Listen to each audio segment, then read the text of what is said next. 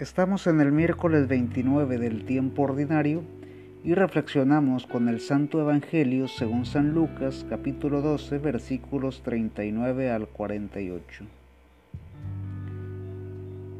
Si el dueño de casa supiera a qué hora vendrá el ladrón, ustedes entienden que se mantendría despierto y no dejaría romper el muro Estén también ustedes preparados, porque el Hijo del Hombre llegará a la hora que menos esperan.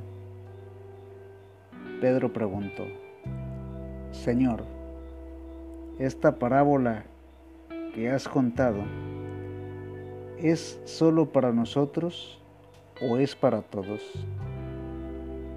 El Señor contestó, imagínense a un administrador digno de confianza y capaz.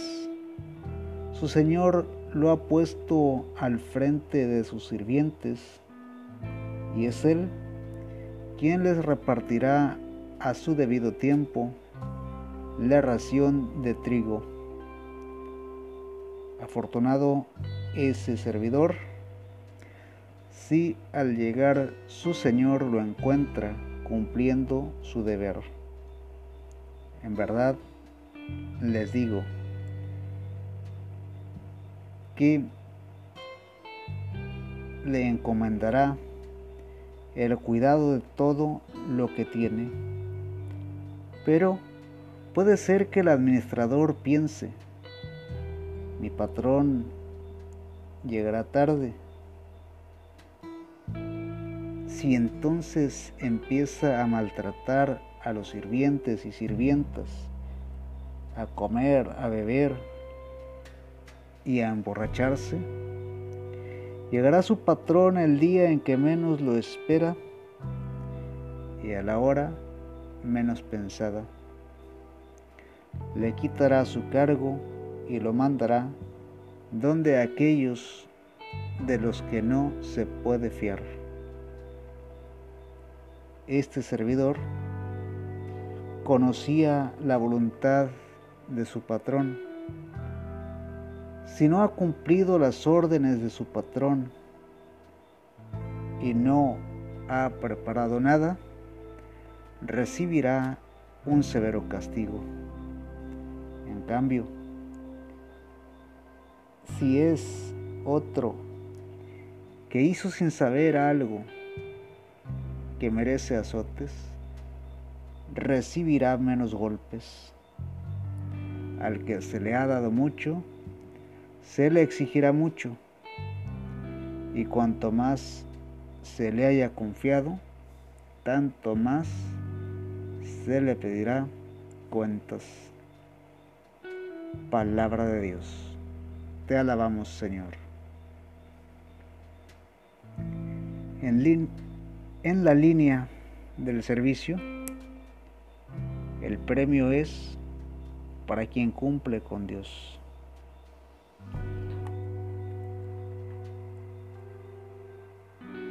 Es fácil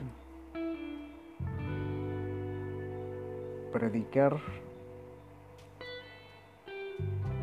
con el ejemplo.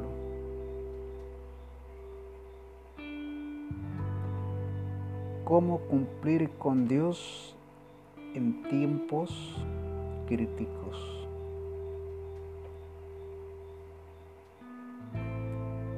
Si cada uno de nosotros lo hiciese con quienes tiene más cerca,